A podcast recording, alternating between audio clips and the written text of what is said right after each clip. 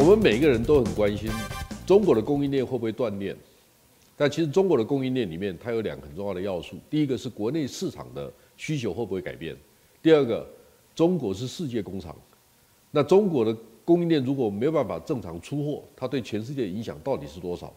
其实我们可以从三大产业里面去探讨这个问题。第一个就是我讲的笔电，第二个是手机，第三个是消费电子。消费电子就以电视机做代表，我想大概可以去理解这三大行业对全世界的影响。那中国扮演的角色怎么改变？首先，我必须跟大家说，中国的 GDP 现在大概是全世界的百分之十七。但是从另外一个角度，各位知道吗？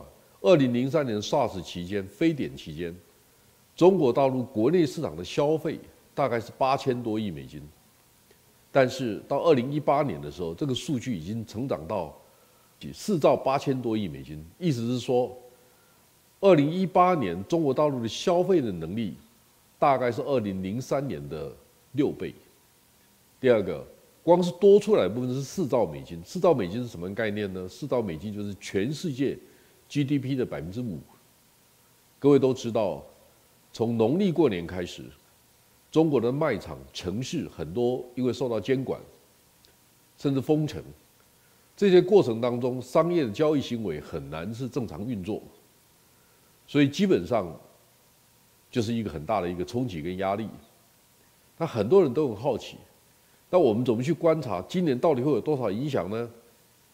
其实，也许我们可以用过去 SARS 的经验来探讨这个事情。因为病毒可能会在夏天的时候，天气热的时候，可能就消失了。SARS 是这样子的。那这跟中国人的节气有关系。端午节过后，天气就热了。那我们了解一下，今年端午节在几月几号？今年端午节是六月二十五号。所以我们其实可以假设，中国大陆受到武汉肺炎的袭击，到平息，大概需要到六月底。假设我们用六月底来判断中国市场受到的影响，那我们就可以有一个假设的前提。